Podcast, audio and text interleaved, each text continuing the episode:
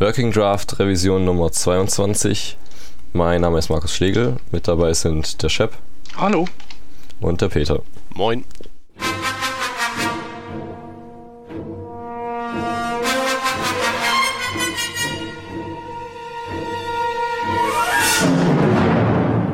Ja, diese Woche gab es den IE10 in einer Preview-Version zum Testen und dazu gab es auch schon viele äh, tolle Artikel. Unter anderem gab es die Aussage von Microsoft, dass ja jetzt irgendwie HTML5 nativ so ganz ist, so irgendwie. Das ist irgendwie nur Marketing-Bullshit gewesen, darauf, darauf wollen wir am besten gar nicht eingehen. Aber äh, was der IE10 an sich so Neues bietet, da können wir ja kurz, ähm, ja, das können wir ja kurz mal zusammenfassen. Ähm, was macht er denn so Neues?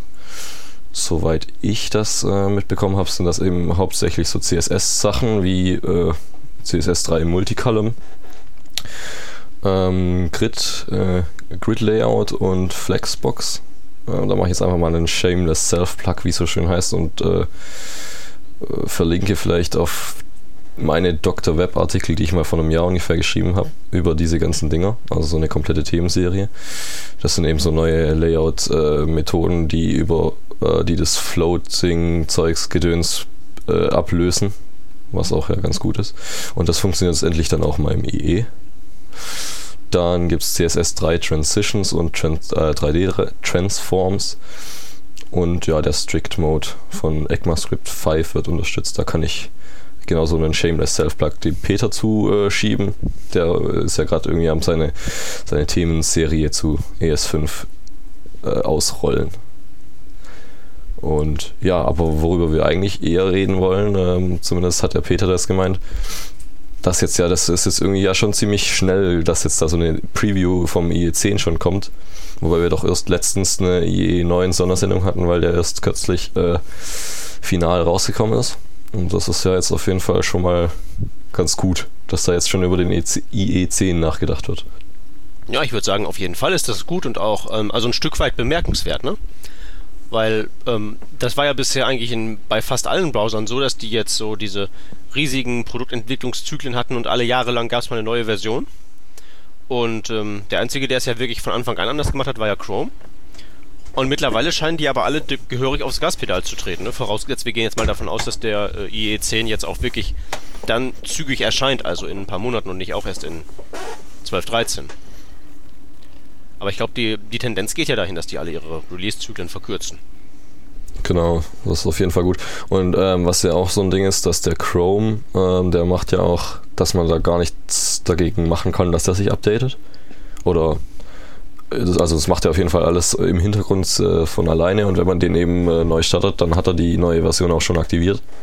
Also man kann, kommt da höchstens drum herum, dass man die alte Version noch benutzt, wenn man den Browser nie neu startet. Was mir jetzt manchmal aus Versehen passiert, so, dass ich mal zwei Wochen das Teil nicht schließe. Aber ansonsten macht er das alles von alleine und ist das bei dem IE dann auch angedacht oder weiß man da was davon oder wie sieht das aus? Gehe ich mal ähm, nicht von aus. Da gehe ich auch nicht von aus, aber tatsächlich wäre das, ähm, wäre das mal angebracht, weil eigentlich muss man ja mal bedenken, wenn wir jetzt hier im Web unterwegs sind, mit Browsern und Websites, ich meine, bei Websites, die updaten sich ja auch von selbst und keiner kann was dagegen tun, Web-Applikationen. Genau. Ich, ich überlege halt jetzt schon geraume Zeit, warum das eigentlich bei Browsern anders sein soll. Das sind ja auch bloß nichts weiter als irgendwelche Endpunkte im Netz. Dass die sich ja, eigentlich ist, eigentlich ist die Frage, ob das überhaupt irgendwo anders sein sollte, weil ähm, ja, es können ja auch Sicherheitslücken einfach schließen, so eine geupdatete Version und wenn dann noch irgendwie man das manuell machen muss, das ist ja total doof. Ja, also du, musst, du, du musst aber bedenken, wo ja, wo ja Microsoft eigentlich herkommt. Die kam ja noch zu einer Zeit, da, Aus der da, Hölle. Richtig, und was macht man in der Hölle? Da verteilt man Programme auch heutzutage noch auf Floppy-Disks oder wenn es hochkommt auf CD-ROMs. Mit so riesigen Produkt-Release-Zyklen oder sowas. Und wenn man jetzt da sowas einführt, wie jetzt eben so eine, so eine schnelle Release-Abfolge mit Auto-Updates wie in Chrome, das, das, das geht eben zusammen, um beim Thema Hölle zu bleiben, wirklich wie der Teufel und das Weihwasser. Das ist so ziemlich die Antithese von dem, was die, was die seit Beginn ihrer Entstehung gemacht haben. Deswegen ist halt auch fraglich, ob die das jetzt wirklich durchziehen. Das sieht ja aber bei, bei sowas wie Mozilla nicht anders aus. Die kommen ja, das sind, sind ja die Netscape-Abkömmlinge und da war es ja früher genauso, ne? Riesiger Release-Zyklus mhm. und dann mal erstmal ein ordentliches Produkt richtig raushauen, so mit großem Rollout und so und so einfach so unspektakulär sowas, so eine neue Version einspielen.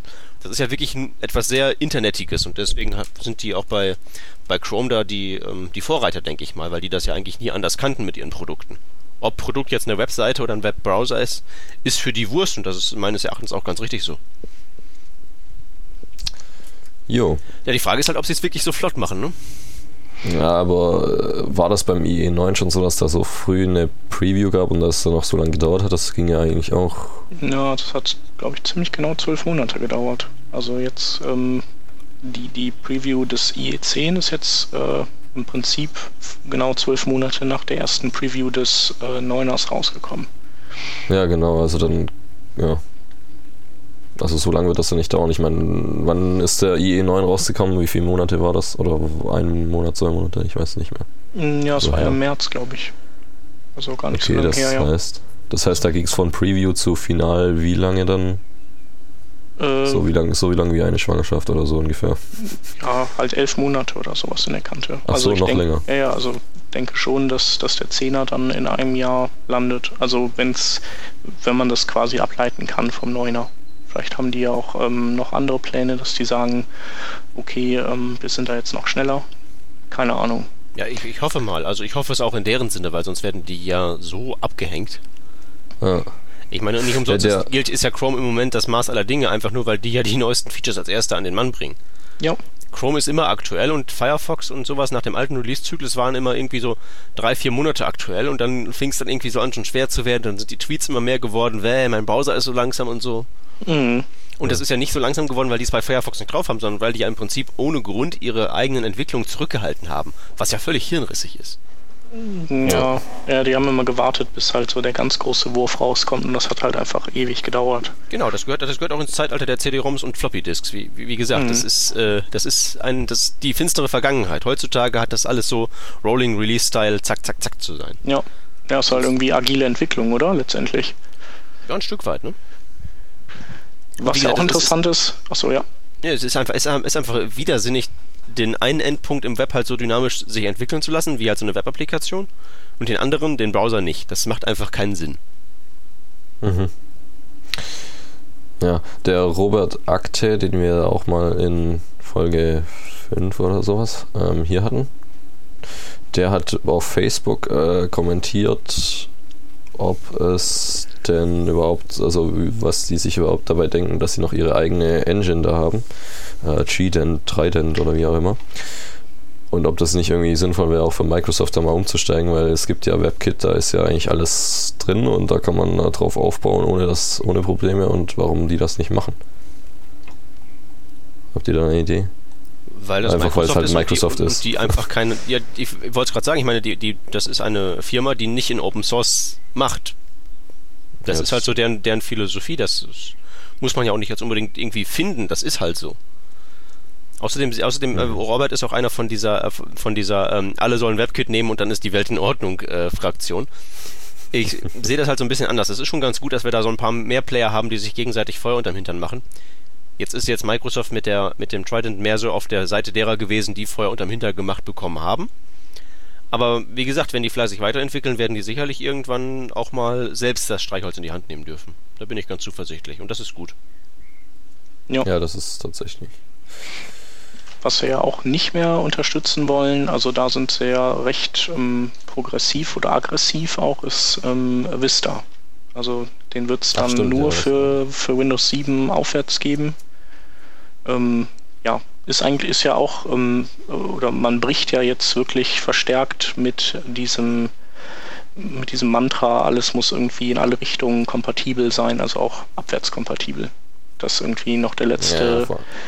äh, NT4-Honk da auch noch sein äh, IE10 bekommt, damit bei er ja nicht ja sein System updaten ne? muss. Ja, Dass man, also, also das schon also gut. gut, wenn man jetzt, wenn man jetzt das auf Hardware überträgt, dass man eben immer noch äh, sein, sein, sein Zeugs auf, auf alter Hardware laufen lassen kann. Das ist jetzt vielleicht bei Windows 8, ich weiß nicht, wie ressourcenhungrig das ist. Aber das wird bestimmt irgendwie auch nicht auf älterer Hardware laufen. Da ist dann wieder kritisch, weil Nee, wenn ich irgendwie, irgendwie einen PC kaufe und dann will ich auch, dass der irgendwie, ich will nicht, dass ich, dass ich da wieder in sechs Monaten einen neuen kaufen muss. Aber Software ist ja irgendwie anders. Da kann ich, also ich meine, so ein Browser, so ein neuer, der braucht ja nicht mehr oder weniger Ressource, Ressourcen, sondern, also eher weniger eigentlich. mhm. Da ist es auf jeden Fall schon sinnvoll, da äh, alte Zöpfe abzuschneiden. ja, definitiv. Tja, die Lösung des Problems ist ganz einfach. Einfach kein Internet Explorer und kein Windows verwenden. Ja, gut für uns jetzt so, aber es gibt ja viele, die auch nicht wissen, dass da noch was anderes gibt. Aber das ist ja noch ein eigenes Thema. Ganz Übrigens, genau. apropos aber, WebKit, ach, nee, ähm, Apple ist ja jetzt auch nicht gerade äh, ähm, von der schnellen Truppe mit, mit ihrem Browser. Also die äh, dödeln ja jetzt auch schon ewig mit dem Fünfer rum. Und, und wenn, dann gibt es mal so alle paar Monate ja, irgendein Security-Update und zwar immer bevor irgendein Hacker-Wettbewerb stattfindet, damit der Mac nicht sofort irgendwie mit wehenden Fahnen untergeht. Also zum, zumindest, also jetzt das, das aktuelle Update ist, ähm, das ist glaube ich nicht irgendwie gekoppelt gewesen an, an Hacker-Wettbewerb, aber das davor, also das, äh, das 5.04er Update, das kam ja, ähm, das kam halt vor so einem, so einem Hacking-Wettbewerb, ähm, um eben bekannte Sicherheitslücken im Safari zu schließen.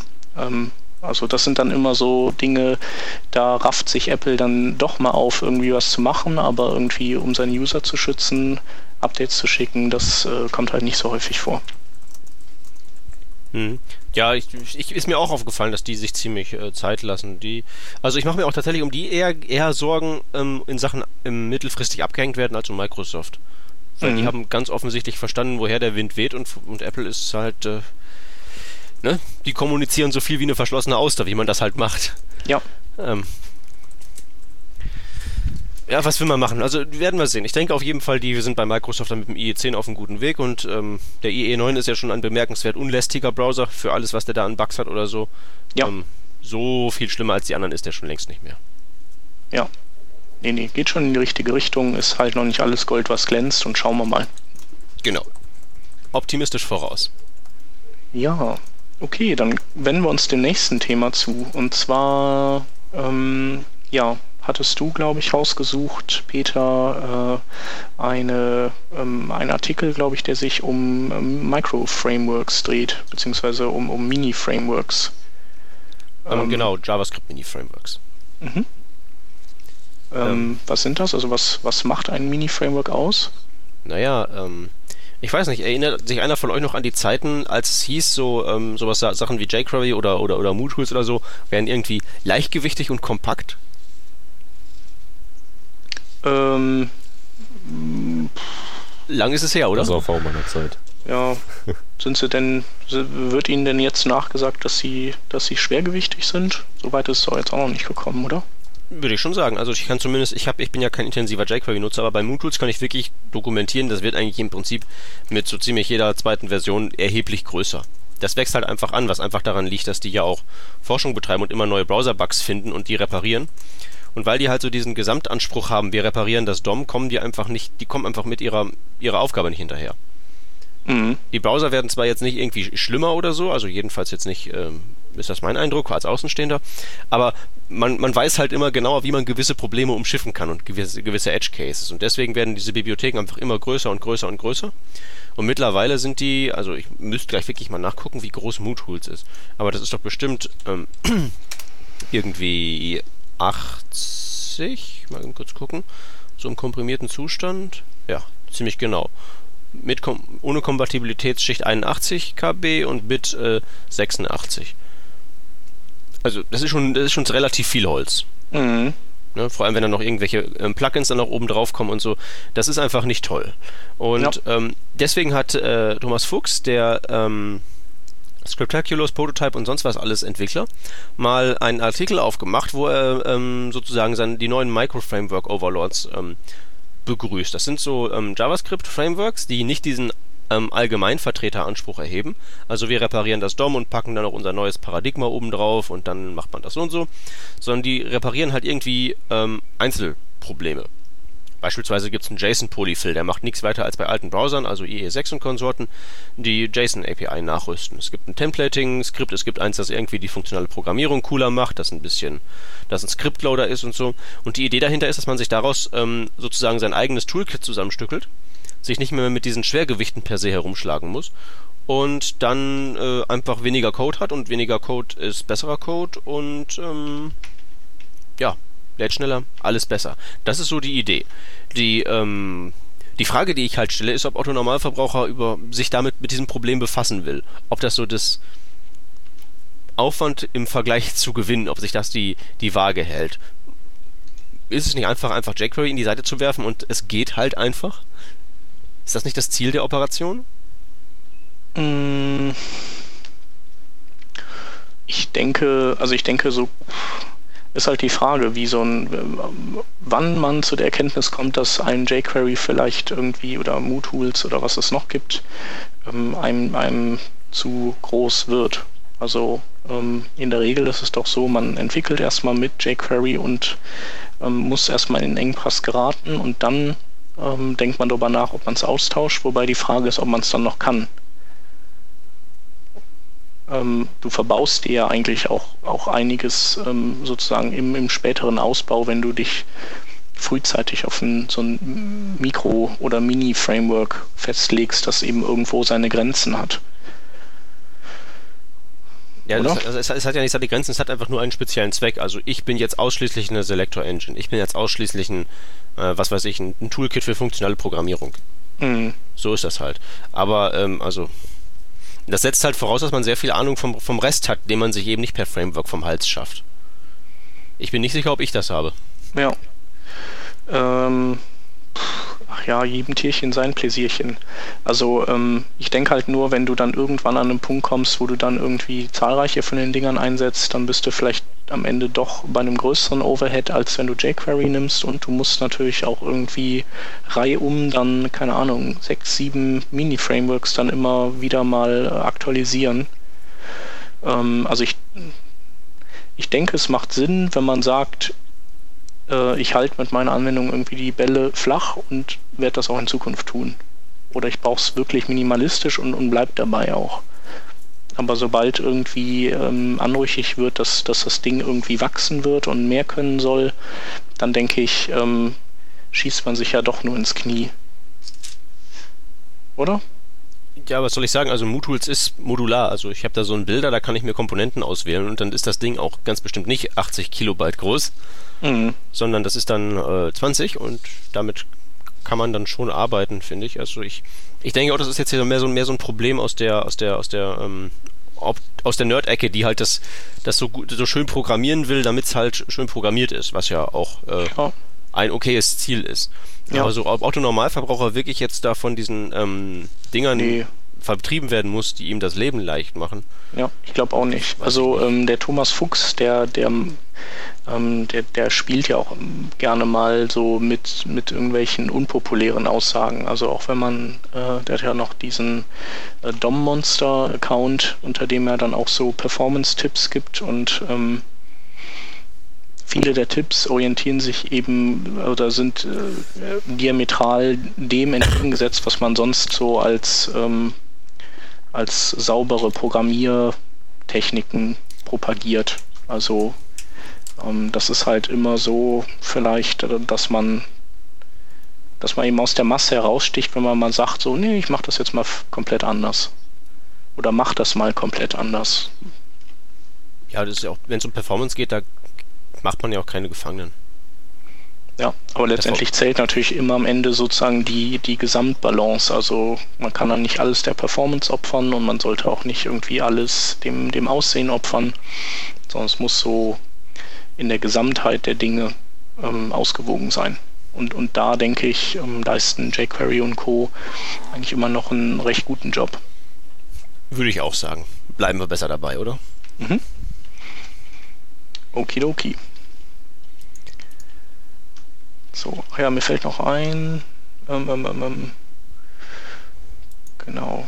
Hier der ähm, John David Dalton der ist auch nicht so ein Riesenfan von diesen alternativen Frameworks.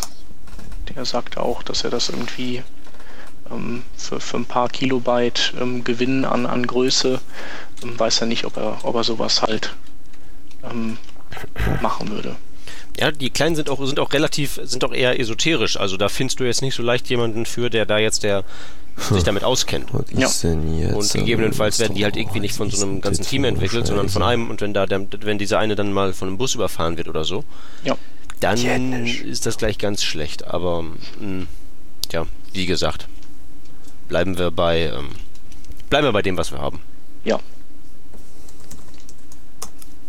Schnitt. Okay. Schnitt, oder? Ähm, ich würde sagen Schnitt, genau, weil der Markus hatte zwar angekündigt, dass er rausgeht, Äh, allerdings sehe ich gerade in der Liste, dass das jetzt natürlich, dass er das just zu dem Thema macht, wo er sich auskennt. Deswegen müssen wir jetzt stoppen, sonst hätten wir ja weiterreden können. Ja, das ist echt bitter. Note to myself. Ab Minute 25 ist Markus raus. Okay, hey, ich notiere auch mal meine, meine Not Notiz hier. Das ist bei mir nämlich Minute 34 ist Marco raus. Markus. Boah, Alter, geh ins Bett. Meine Fresse. Ich bin so durch.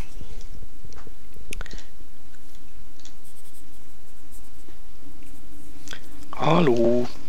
Tag. Und ist besser. Ja, ich musste, ich musste mal mein WLAN hier äh, wechseln. Kurz. Okay. Warum, warum machst du das gerade, als wir, wir, wir quasseln hier stundenlang über, über Frameworks und dann gehst du genau zu dem Zeitpunkt raus, wo du dran bist? Ja, das habe ich extra gemacht, dann ist da so ein Schnitt. Okay. Ach so. Also dann, dann kann ich das nachher besser wieder zusammen fitzeln. Okay, dann, tun, dann versuchen wir das so zu tun, als, als wärst du nie raus gewesen. Richtig. Alles, war alles ein großer Plan von Anfang an. Ja, das habe ich auch hier unten reingeschrieben. Gut. Okay, ich so. leite mal das nächste Thema ein. Okay. Ähm, okay, kommen wir zum nächsten Thema. Ähm, Markus, du hast ähm, ein, ein nettes, einen netten Webservice oder ein nettes Skript gefunden, Live.js. Ja, richtig. Also das ist ähm, ja eigentlich ganz einfach. Das, das pflanze ich in meine Seite rein so, in mein äh, HTML. Ähm, bin ich das ein und dann kann ich äh, editieren und speichern. Also so wie ich normalerweise es auch mache mit meinem, mit dem Editor meiner Wahl, bastel da an meiner Seite rum. Und ja, ohne dass ich da dann äh, im Browser Reload drücken muss oder irgendwas oder F5 oder da macht er einfach äh, jedes Mal, wenn ich speichere, updatet er das gleich. Was, also meine Änderungen werden dann gleich mir angezeigt. So, das ist ganz einfach, wie es funktioniert.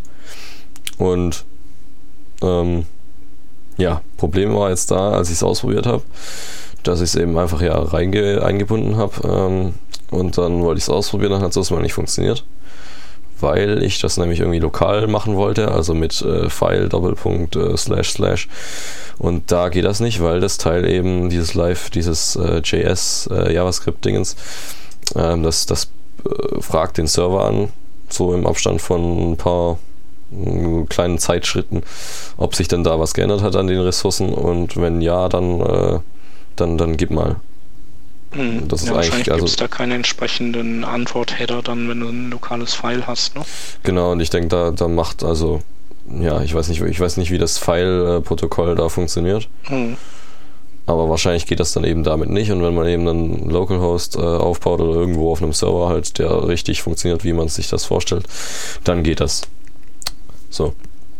Und ja, ich habe es dann mal etwas ausprobiert und auf meiner Mühle hier war das dann so, dass ich gut, da war also man hat schon gemerkt, dass da diese diese Zeitabstände, die sind schon vorhanden, also man spürt die auch, dass es nicht gleich, wenn ich den wenn ich den Speichern Knopf in meinem Editor drücke, dass es nicht dann gleich die Änderung äh, mir anzeigt, sondern ja, muss ich bis zu einer halben Sekunde oder so warten und dann kommt's erst. Mhm. Ja, den Intervall kann kannst du aber wollte ich gerade sagen, den Intervall kann man verstellen. Das ist in der. Ja, aber dann ist halt auch mehr Performance-Last. Und wenn ich da noch irgendwie. Ja, ich habe jetzt hier nicht so das schnelle Teil. Ähm, wenn ich da noch irgendwie nebenher was anderes machen will, dann weiß ich nicht. Wenn ich das Intervall kleiner stelle, ob das dann so gut ist. Also es hat sich so schon irgendwie ein bisschen. Ja, vielleicht lag es an den Zeitabständen, ich weiß nicht. Also bei meinen Tests hatte ich hier ähm, auf einem halbwegs aktuellen PC keine negativen Auswirkungen so von den Requests her. Und ich habe es auch im Firefox probiert. Also der muss ja die Hauptlast tragen, der macht ja dauernd diese Anfragen. Wenn man das jetzt mit so einer richtigen Speedhure wie Google Chrome machen würde, würde das wahrscheinlich ähm, noch flotter gehen. Also könnte schon hinhauen. Ist halt nett, wenn man direkt sieht, was man da ähm, geändert hat. Ohne dass man halt im Firebug unterwegs ist und sich da fürchten muss, beim nächsten Abspielen des Browsers sind meine ganzen Änderungen hinfort. Ja, genau. Ist schon ganz nett.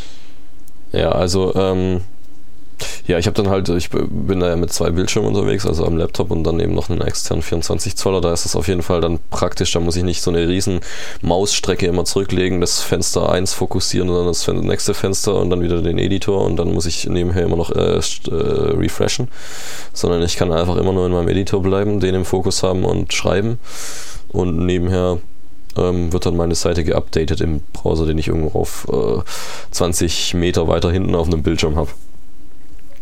Und ähm, Ja, also noch praktischer wird es dann halt, wenn ich äh, gar keinen externen Bildschirm habe. Das passiert mir auch, auch, manchmal, wenn ich irgendwie in den Garten sitzen will und da ein bisschen was machen.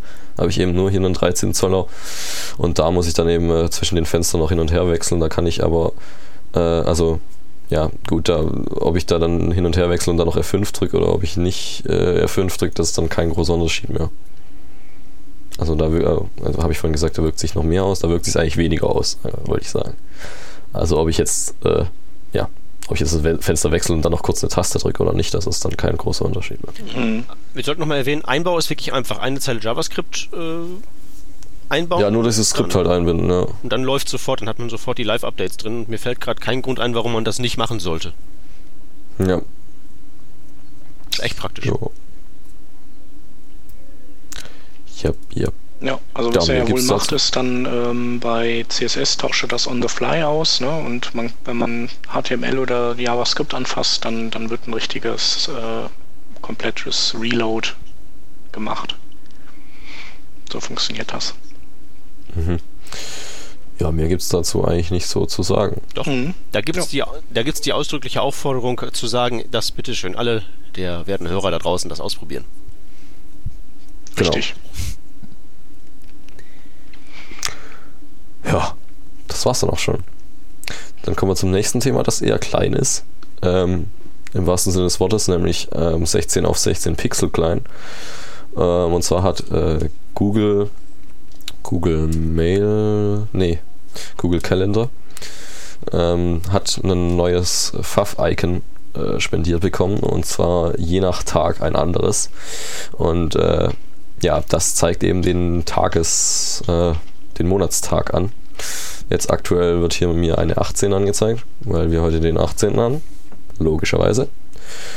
Und ja, das ist auf jeden Fall ganz witzig, weil ich kann da einfach in meine Browserzeile reingucken oder in meine Tableiste reingucken und dann sehe ich schon mal, wie, wie, der, wie viel der es heute ist. Aber das äh, geht natürlich auch noch weiter. Da kann man sich dann jetzt ausdenken, was man da noch alles da reinbauen kann. Ähm, bei Gmail zum Beispiel, also das ist irgendwie bei mir jetzt nicht. Ich weiß nicht, wahrscheinlich ist das nur wieder in Amerika oder nur für, wieder für irgendwie alle mit, äh, mit einem Y im Buchstaben oder sowas. Da soll angeblich auch schon äh, die, die äh, Anzahl an ungelesenen Mails in dem Fav-Icon drinstehen, so als kleines unten rechts Dingens. Also da muss man schon immer ziemlich genau hingucken, dass man das äh, noch erkennt, aber bei einer so einer einfachen einstelligen Zahl geht das noch. Ähm, ja, und vor allem wird es halt interessant, dass wenn man dann äh, diese Dinger da, ja, zum Beispiel im Chrome, äh, Pinned Tabs heißen die da, also wenn ich da mit Rechtsklick irgendwie festnageln äh, will das Teil, dann rutscht das so an die linke Seite von der, von der Leiste und wird nur noch so, also wird nur noch das Fav-Icon angezeigt. Und dann sehe ich ja zum Beispiel nicht mehr, dass da bei mir bei Gmail in Klammern hinten in dem Titel, also in dem Titel dann quasi noch so eine 1 oder eine 5 oder wie auch immer, wie viele Mails ich nicht gelesen habe, steht, sondern da sehe ich dann nur das Fav-Icon und wenn da das dann eben angezeigt wird, dann ist das ganz praktisch. Also wie ist wie der, wie der Systemtray in, bei Windows, oder? Bitte nochmal? Wie der Systemtray bei Windows. Die ganzen kleinen Icons, die zeigen im Hintergrund genau, oder der Skype und da ist eine Nachricht angekommen. Genau, oder beim Mac einem Dock, da wird das auch gemacht.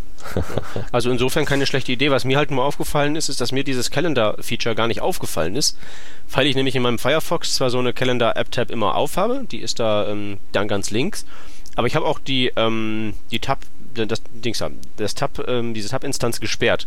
Also damit die nicht mehr, mir nicht versehentlich zugeht oder sonst irgendwie ähm, verschoben wird. Mhm. Und da habe ich so ein kleines Icon dann darüber, die mir was mir anzeigt, hier, Tab ist gesperrt. Und da habe ich dann tatsächlich nicht gesehen, dass da äh, eine Zahl drin ist. Wodurch mir das äh, komplett entgangen ist. Was jetzt mal die Herausforderung wäre, wäre irgendwie da was reinzubauen, was sich wirklich live updatet. Also nicht so im Tagesrhythmus, sondern vielleicht mehr so im, im, im, so im Minutentakt zum Beispiel.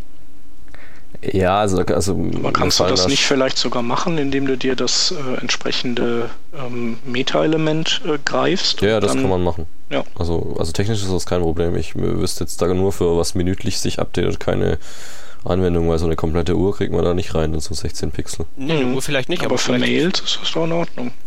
Ja, also für Mails ist es auf jeden Fall praktisch. Mir fallen also alles, was eben äh, jetzt hier, ich muss jetzt leider wieder den Mac bringen, weil ich eben äh, das nur hier so kenne. Alles, was mir im, im, im Dock äh, so einen so einen Indicator anzeigt, also all, all das als Web-Applikation kann eben das ins Favicon packen. Fav-Icon. Mhm. Ich, ähm, da, also das Problem ist halt, dass es eben echt nur 16 Pixel sind. Ähm, auf dem iPhone oder iPad, da ist es, sind es 57 Pixel oder ich glaube mittlerweile noch mehr.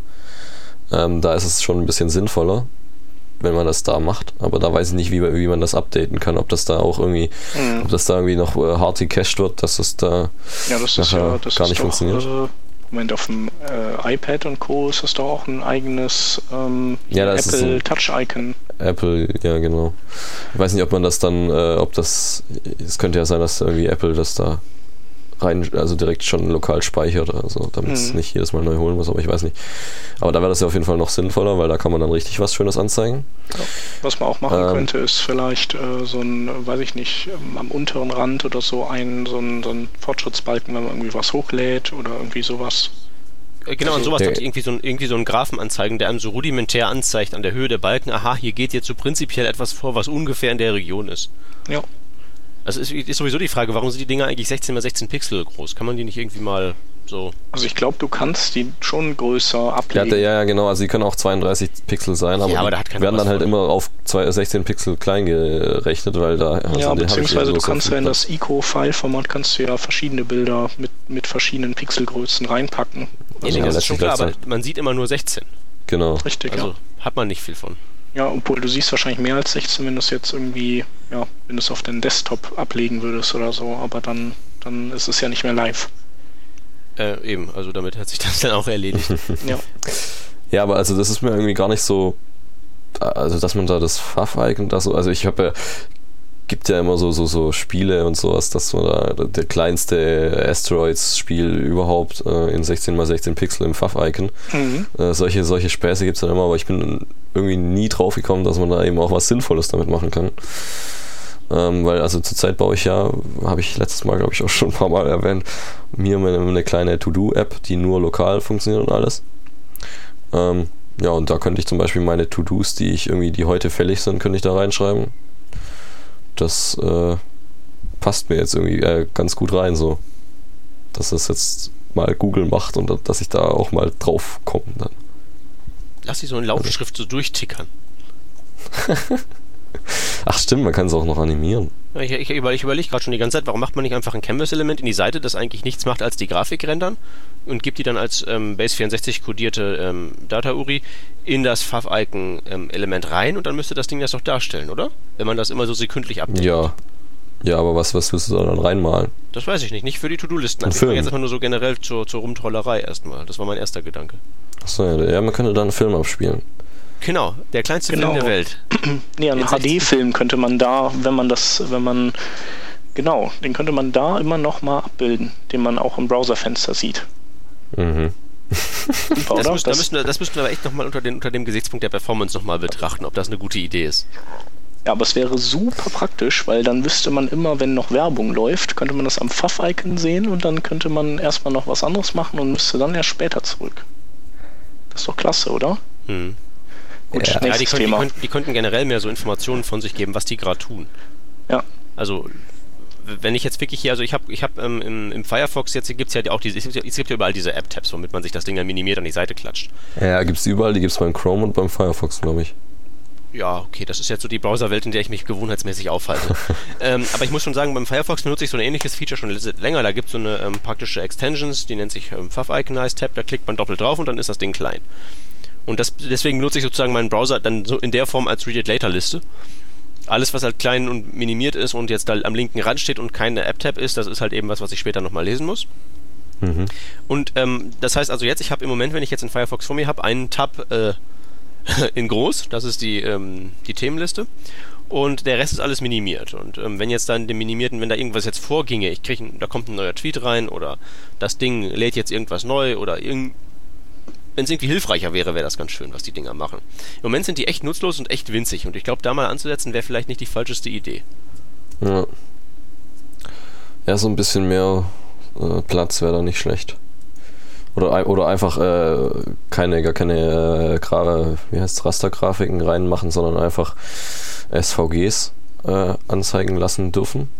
Und dann kann ich, kann sich das jeder, so wie hier beim Dock, äh, beim Mac, kann ich mir das großziehen, wie ich will. Also meine Oma oder so, die kann das dann äh, auf 100 Pixel hochziehen und dann da schön groß sehen alles. Und so könnte man das hier bei der Browserleiste auch machen. Also ich denke, diese, diese, diese, äh, diese, wie heißt es, Tab-Bar ist vielen sicherlich zu klein. Die kann man auch irgendwie gar nicht größer stellen, soweit ich das hier sehe. Ja, aber das hat und ja auch seinen Grund, damit es einfach nicht so viel Bildschirmplatz wegnimmt und, und die. Ja, aber, aber wenn ich, also ich könnte es ja einstellen lassen, die Leute, und wenn ich dann mhm. halt groß mache, dann, dann haben die Leute halt weniger Platz, aber das werden dann wahrscheinlich auch nur die Größe machen, die, ähm, ja. die nicht so viele Tabs offen haben. Also ich äh, kenne nicht so viele, die mehr als 10 Tabs offen haben. Seid ihr Firefox? Also außer mir. Ich bin Chrome-Nutzer. Beides. Beides. Ja, okay, ich bin schwerpunktmäßig Firefox-Nutzer. Und da gibt es doch jetzt in der neuen Version 4 dieses tolle Feature mit diesen, ähm, mit diesen quasi Workspaces, die man sich einrichten kann. Um mehrere, Erklär mal kurz noch. Äh, naja, da kann man halt äh, Tabs. Das ist dieses Panorama? Genau, ich glaube, so heißt das. Oh. Benutzt ihr das? Äh, Nein. Natürlich nicht, aber wie gesagt, ähm, den Firefox 4 habe ich ja auch noch nicht als, also hier sozusagen im Produktiveinsatz, weil Ach so ich äh, noch ein Momentchen gucken will, wie, äh, ob, ob die Seiten im 3.6er laufen. Ach so, okay. Nee, ich hab, ich hab den, ich hab, ich nutze das nämlich gar nicht, trotz ähm, Firefox 4 seit dem ersten Tag im Produktiveinsatz. Weil das ist irgendwie echt doof, Tabs nicht auf dem Blick, im, im Blick zu haben. Ich habe halt gern so meinen Browser als monolithisches Ding, wo ich sehe, was los ist. Hm, ich habe immer mehrere Fenster auf und die dann mal, also ich habe jetzt gerade zur Zeit nur, nee, nur zwei Fenster auf und die haben jeweils äh, ja, so fünf bis sechs Tabs und manchmal kommt da noch ein drittes hinzu. Also ich sehe da meistens, ich gruppiere das dann eben dadurch, dass ich Fenster habe.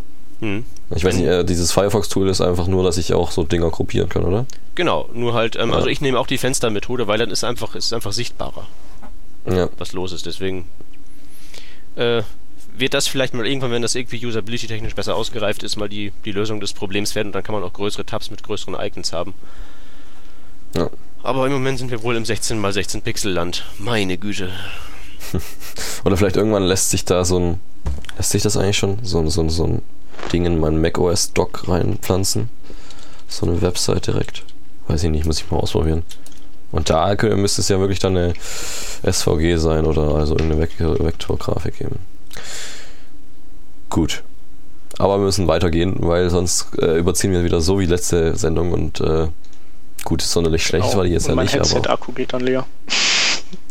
Oh ja, das ist noch, das ist ja, natürlich ich schlecht. Ich bin jetzt schon im roten Bereich. Ich warne euch. Nee, oh. Quatsch, ist in Ordnung. Wir geben Gas. Okay, äh, dann haben wir ähm, einen, einen Microsoft-Teil.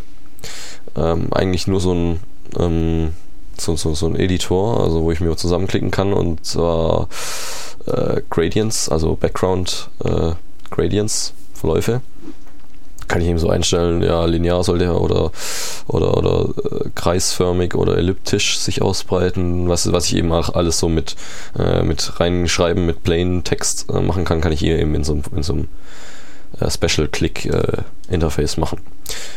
So, und warum haben wir das drin? Weil der Peter irgendwie das total kacke fand. Ich finde das gar nicht kacke. Es ist halt ein Editor im Prinzip, ein, ein grafischer ähm, Verlauf, Farbverlauf-Editor. Und da kriegt ja, man dann so, so ein Wizard, ne? Genau, da kriegt man die CSS3-Syntax raus und das Praktische ist, da hat man alle Vendor-Prefixes dabei, weil die einen haben diese, also erstens hat WebKit ähm, bis Chrome 10, glaube ich, diese, äh, diese alte WebKit-Syntax noch drin, diese etwas äh, äh, wortreiche mit Color-Stop-Funktionen und so einem Gedöns. Alle anderen haben die, ähm, die für den Standard vorgeschlagene Syntax drin, aber äh, sporten da eben noch eigene Vendor-Prefixes. Und jetzt hat Microsoft sich gedacht, hey, wir mit dem tollen Internet Explorer 10, wir machen da jetzt, haben ja auch Unterstützung dafür drin, also machen wir da jetzt mal einen Wizard für mit den Vendor-Prefixes. Was auch ganz klasse ist. Das Problem ist halt nur Farbverläufe, zumindest die ähm, einfachen äh, linearen Farbverläufe, kriegt man ja auch außerhalb des Internet Explorers 10 ganz gut hin nämlich indem man da einfach einen entsprechenden Filter nimmt. Die sind äh, okay, Filter Microsoft spezifisch proprietär, Git, aber die funktionieren halt sehr gut und die machen auch eigentlich keinen Ärger, wenn man durch diese ranzige Syntax durchgestiegen ist. Und ja, da, da, da sage ich gleich nochmal was zu. Die machen keinen schweren Ärger sind, ja, also man, man, sollte sich zumindest mit ihnen befassen. Also sind jetzt nicht so schlecht, dass, dass, man, dass man die direkt irgendwie aussortieren sollte. Die sind schon genau. ganz okay, aber also es gibt ein, zwei Fallstricke. Ja, die gibt es auf jeden Fall, aber generell sieht man ja schon daran, dass, die, dass das keine so komplett dämliche Idee ist, ähm, dieser Filter. Liegt ja, ist ja letztlich darin zu sehen, dass das ja eben in CSS3 dann adaptiert wurde, die grundsätzliche Idee, die Microsoft damals ja damit aufgetan hat. Also das ist alles nicht so verkehrt. Und dieser Editor hier, dieser, dieser Vendor-Prefix-Generator von Microsoft, der macht die eben nicht für die Internet Explorer 9, 8, 7 und 6, obwohl es da in vielen Fällen wunderbar funktionieren würde. Zumindest eben die einfachen Verläufe von oben nach unten oder von links nach rechts. Okay, die elliptischen und radialen und sowas, die gehen halt nicht.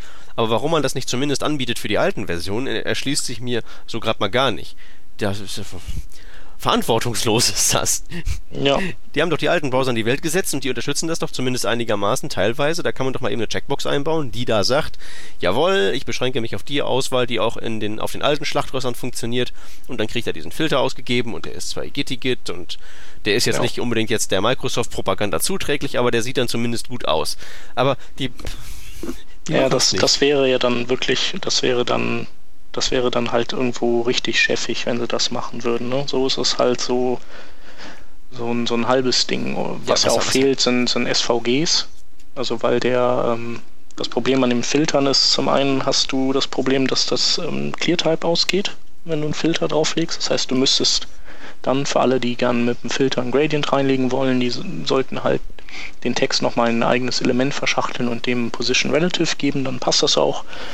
Ähm, aber was halt auch ähm, ein Problem ist mit den Filtern im IE9, wenn man den Border Radius nutzt, dann ähm, durchbricht quasi die Filterfläche diese, diese abgerundeten Ecken und, und geht dahinter weiter. Und da muss man dann, um, um das eben zu verhindern, sollte man auf ähm, SVG umsteigen. Und, und der Opera in der aktuellen Version kann ja auch nur Farbverläufe über SVG Grafik. Was ja, was ja, was ja überhaupt gar kein Problem ist. So ein SVG kann Nö. man ja auch dynamisch generieren. Auf jeden Fall. Das ist ein 20-zeiliges PHP-Skript, wovon der größte Teil XML Boilerplate ist. Ja. Es ist halt, es, ist, es wäre so halt einfach. Es, es wäre so einfach. Genau. Ja, sie tun es nicht. Warum nicht? Weil sie den Internet Explorer bewerben wollen und nicht wollen, dass wir ordentliche Seiten bauen mit schönen Farbverläufen. So sieht das nämlich aus. Ja. Wie dem auch sei. Ist halt einfach, man, man ist halt, äh, ist vielleicht so ein Linkbait oder man ist halt, wird halt einfach verlinkt und ist im Gespräch und das ist ja dann auch schon mal was. Ja, nee, es, was mich halt wirklich aufregt, ist, es wäre so trivial, das einzubauen. Okay, man Tja. müsste diese eine Zeile drunter schreiben von wegen Position Relative, ClearType geht hier aus, bla bla bla. Aber das kann auch ein Webentwickler, der clever genug ist, um überhaupt an CSS3 Gradients zu denken, doch wohl äh, dann befolgen, was da drunter steht, wenn man es groß und rot macht. Ja, also optional wäre es schon nicht schlecht. Also es geht natürlich nicht bei, bei linearen Verläufen, die, die halt aus mehr als zwei Farben bestehen und bestimmte Winkel einnehmen, die, die der Filter nicht kann. Und es geht auch nicht bei, bei ähm, radialen ähm, Farbverläufen. Also es geht schon relativ oft nicht, aber der Standardfall ist ja dann relativ häufig der, dass, dass man einen linearen Farbverlauf von oben nach unten oder von links nach rechts hat und der lässt sich eben dann doch in den äh, meisten Browsern super abbilden. Nun denn, vielleicht, ja, vielleicht wird es ja noch erweitert. Ja, und wenn nicht, dann halt, ähm, ja, auf GitHub ist es nicht, man kann es nicht forken, aber sagen wir mal so, das dürfte jetzt nicht allzu schwierig sein, da ein Konkurrenzprodukt aufzubauen, das den da, äh, das diesen Editor da in Grund und Boden äh, rammt, feature-technisch. Also ja, falls ihr ein, hier, draußen einen ähm, Blog hat, ja? Ähm, das CSS3 Please von, von Paul Irish ist ja, das äh, generiert auf jeden Fall die ähm, IE-Syntax, aber ich glaube die SVGs nicht. Ja, das ist natürlich dann wieder fatal im IE9. Ja. Hey, hat eigentlich schon mal jemand ausprobiert, ob der IE10 auch noch die Filter drin hat? Der hat die bestimmt noch drin. Das wäre, das wäre, das wäre ja sehr lustig, so langsam mal. Ja, der hat die bestimmt noch drin. Ja, super. Die, die fangen auch langsam mehr an zu stören, als, als, als, als zu nutzen, weil man die ja dann irgendwie selektiv auf die einzelnen Versionen anwenden will. Mhm. Ja. Ja, das ist ein Internet Explorer. Was will man machen? Was will man machen? Nächstes Thema, komm. ja, ja man kann sich ja mit anderen äh, Tools beschäftigen, die, für, die dann doch äh, Cross-Browser-Lösungen für Nicht-Cross-Browser-Fragestellungen bieten. Und eines davon wäre Easy. Das ist auch so ein äh, visueller Editor oder so ein What You See is What You Get Ding, wo man ähm, ja, wo man Animationskurven ähm, bauen kann für so für, wo man eben bestimmen kann, wie das Easing von Animationen ist. Also wie soll die Beschleunigung sein, wie soll das Abbremsen sein, soll das linear sein oder soll das eine Bézier-Kurve sein oder soll das vielleicht ähm, schnell losgehen, dann langsam weitermachen und dann wieder schnell enden. Und das kann man halt alles mit diesem Tool machen. Und ähm, was es dann ausspuckt, ist ähm, im Prinzip so eine, ja, eine Beschreibung dieser, dieser Kurven, die äh, zum einen CSS3 ähm, Transition ähm, kompatibel ist, ähm, zum anderen aber sich über ein jQuery-Plugin ähm, auch nutzen lässt, um, um eben in jQuery diese, diese Animationskurven beim, beim Animate-Befehl zu nutzen. Ähm, und ja, also das ist schon äh, ziemlich äh, easy damit zu arbeiten. Und man hat auch unten so einen Würfel, der immer von links nach rechts geht, unten drunter. Und ähm, der dann mit genau dieser ähm, Animationsverlaufskurve dann animiert wird, damit man so ein Gefühl für das Timing kriegt, ob das jetzt genau so ähm, flutscht und animiert, wie man das gerne hätte. Genau, also ich habe äh, gar nicht gewusst, dass es dieses CSS3-Feature gibt, dass ich da äh, Funktionen angeben kann, eben, oder ja, Funktionen sind es ja eigentlich nicht mal. Ähm, auf jeden Fall, dass ich halt meine Animation nicht nur diese drei Einstellungen habe, linear und ease in, ease out und ease in, end out, sondern dass ich da eben auch noch komplett mein eigenes Verhalten drauf pflanzen kann. Also das war mir jetzt nicht bewusst. Das hätte ich schon mal gebraucht gehabt, weil ich nämlich mal ja quasi eine kosinusförmige äh, Beschleunigung gebraucht hätte oder Entschleunigung dann eher. Ähm, weil ich nämlich einfach einen, ich weiß nicht, kann man das sich jetzt wahrscheinlich nicht so gut vorstellen, wenn ich das beschreibe, aber einfach so um die Horizontale quasi ein Objekt 3D ähm, rotieren lassen. Und wenn eben was rotiert, dann habe ich da ja immer einen Cosinus. Also wenn ich dann nur wieder die Fläche anschaue, dann bewegt sich das quasi cosinusmäßig oder sinusmäßig, wie auch immer. Und da wäre mir eben ganz äh, gelegen gekommen, dass ich da sowas, das hier gewusst hätte, dass es geht. Das wäre also es wäre natürlich nur eine visuelle Spielerei gewesen, aber auf jeden ja. Fall ganz cool.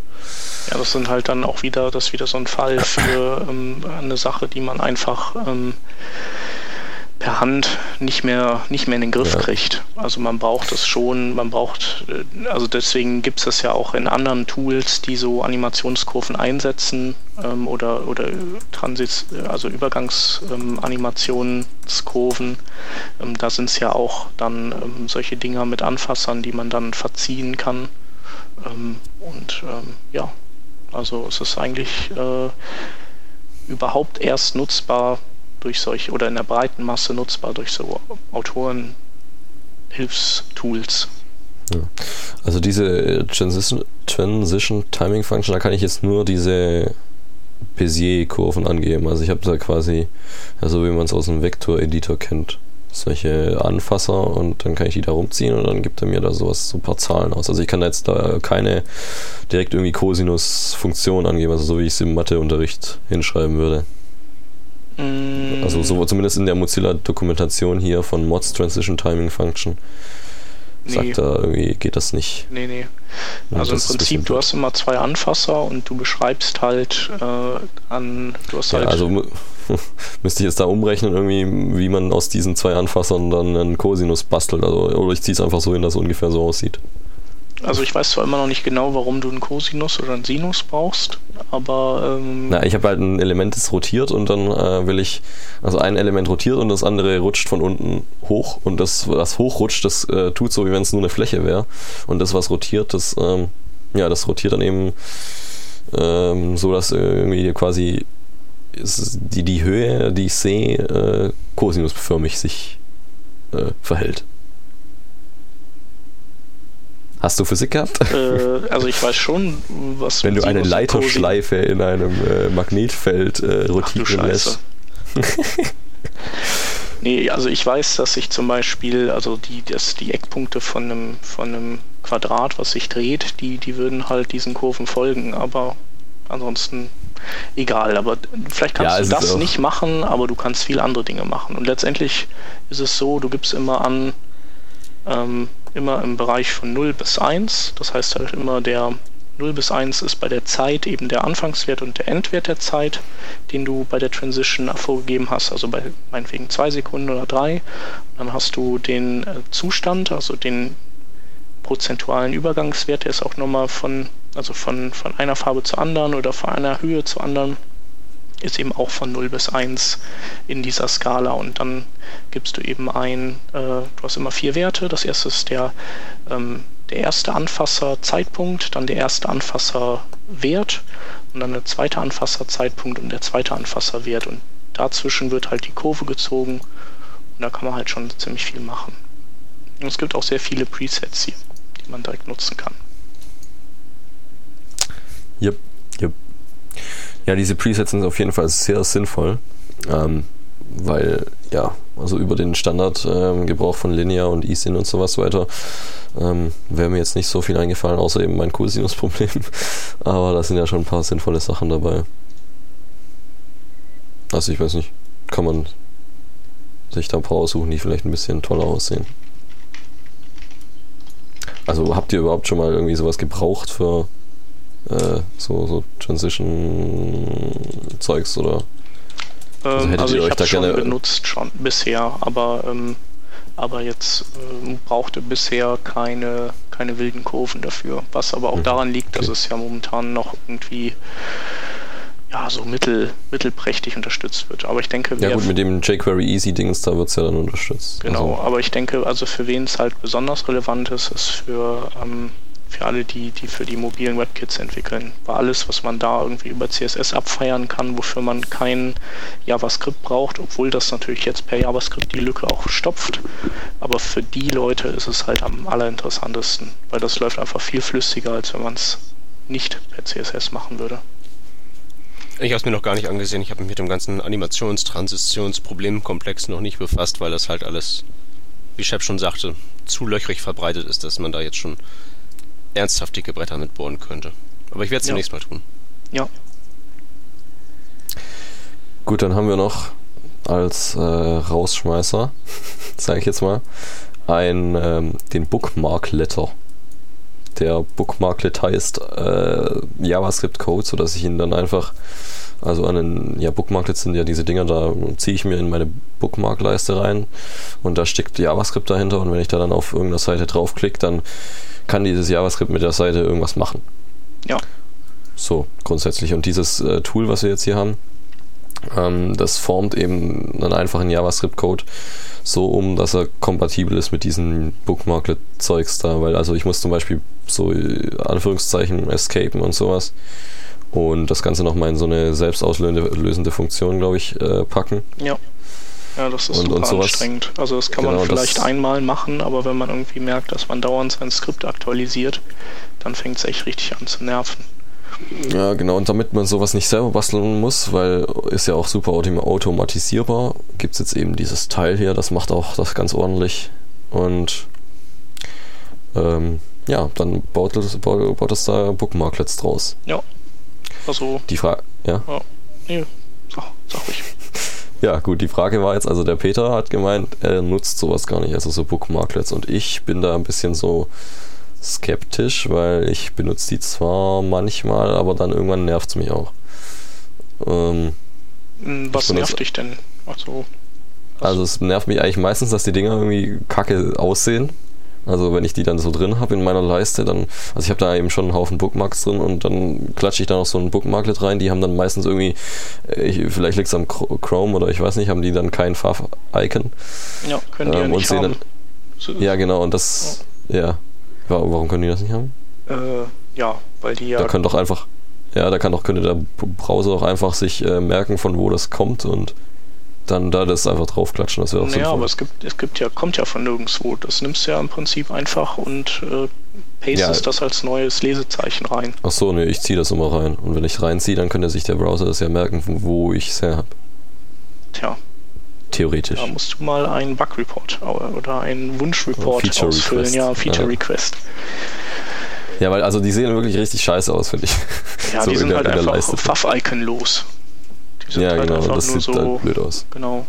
So, und dann, ja, dann klicke ich da drauf und dann passiert irgendwas. Das ist meistens noch irgendwie komisch. Also das liegt halt dann an dem Entwickler und deshalb schreckt es mich mhm. irgendwie schon immer ab, das zu machen, weil die haben dann, also meiner Meinung nach, so in meiner Wahrnehmung nicht so einen guten Ruf.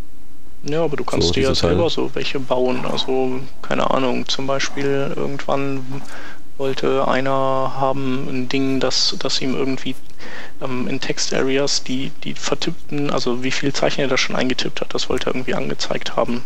Und mit einem Bookmarklet machst du es dir halt selber.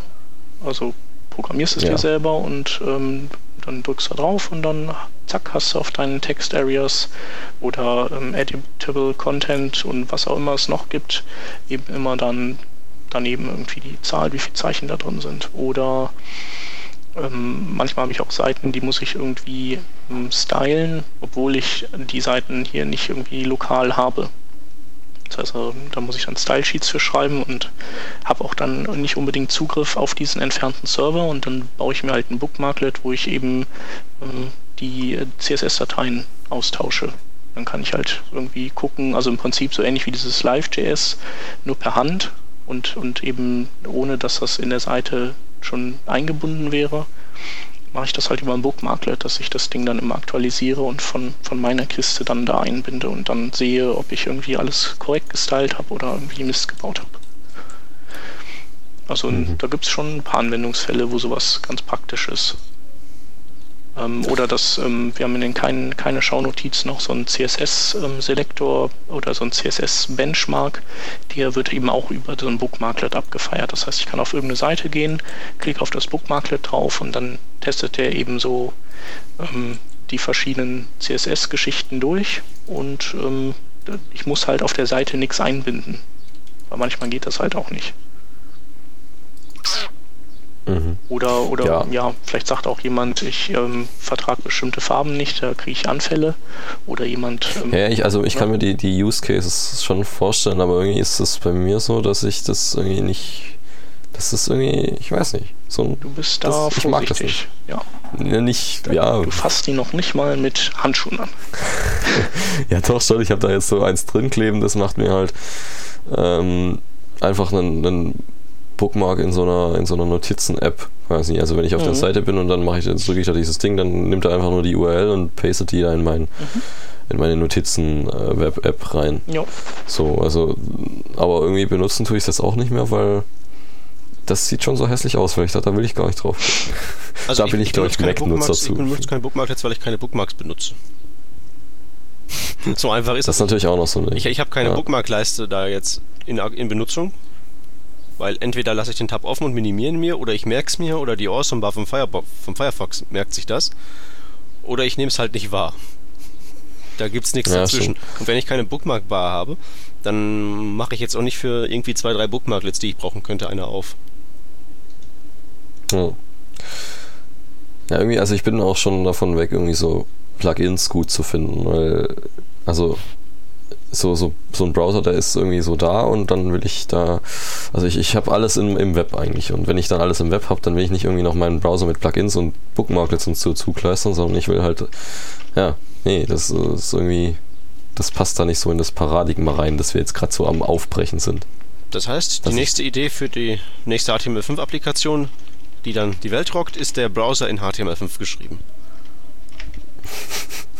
Ja, ich weiß schon, dass das Problem irgendwie nicht so äh, wirklich lösbar ist, wenn, also, außer mit so Bookmarklets-Zeug und mit so rein Kleister-Zeugs, aber.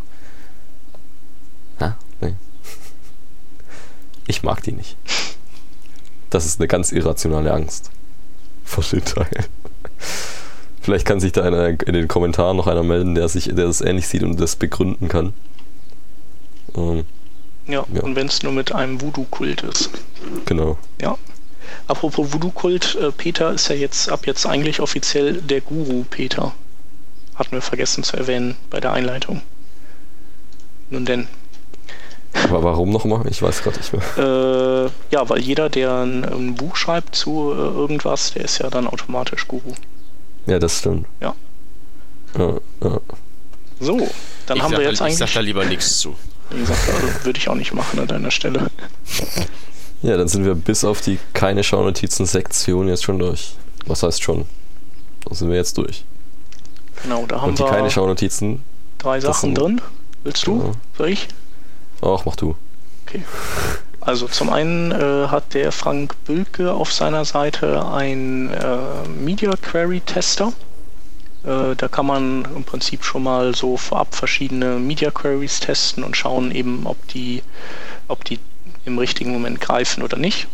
Also ähm, ein nützliches kleines Werkzeug. Dann haben wir ähm, Confess, das ist ähm, ja, das ist ein Phantom JS Script, also dass man ähm, in diesem Headless WebKit laufen lassen kann und der äh, rauscht dann über eine Seite drüber und ähm, friemelt alle Dateiressourcen raus, die diese Seite braucht und baut daraus ein ähm, Cache-Manifest. Also ähm, nimmt einem viel Dummarbeit ab. Ähm, und als drittes haben wir ein, das, das eben genannte Bookmarklet, ähm, das sich ähm, CSS Stress Test Bookmarklet nennt. Und da hatte eben ein Typ mal das Problem, dass irgendwas im IE9 tierisch langsam war beim Scrollen auf seiner Seite. Dann hat er das gebaut und das funktioniert so, dass es eben nach und nach ähm, DOM-Elemente, ähm, die, die in den CSS-Dateien erwähnt und gestylt werden, ähm, ausbaut die Seite scrollt und dann schaut, wie schnell sie scrollt und dann den Elementen und den Stylings auf die Schliche kommt, die halt irgendwie am meisten Render-Power fressen. Das ist halt auch nicht schlecht. Ja, das waren unsere drei keine Schaunotizen. Jep, jep, dann sind wir durch. Und sagen Tschüss, bis zum nächsten Mal. Genau, und das nächste Mal müssen wir auch noch erwähnen, ist nicht Da in haben einer die Woche. Illuminaten eingeladen. Hä? Ach so, ja, stimmt. Und, und, das, ja. Genau, weil nächste Woche ist ja Ostern und Ostermontag, ähm, also montags nehmen wir ja auf und Ostermontag werden wir ausfallen lassen und sind dann in zwei Ja, weil Wochen wir sind ja da. überzeugte Christen. Richtig. Ja. Also dann, Gut. Dann sehen wir uns in, oder hören uns in Folge, äh, nein, in der Vision 23. ja. Tschüss. Tschüss. Tschüss.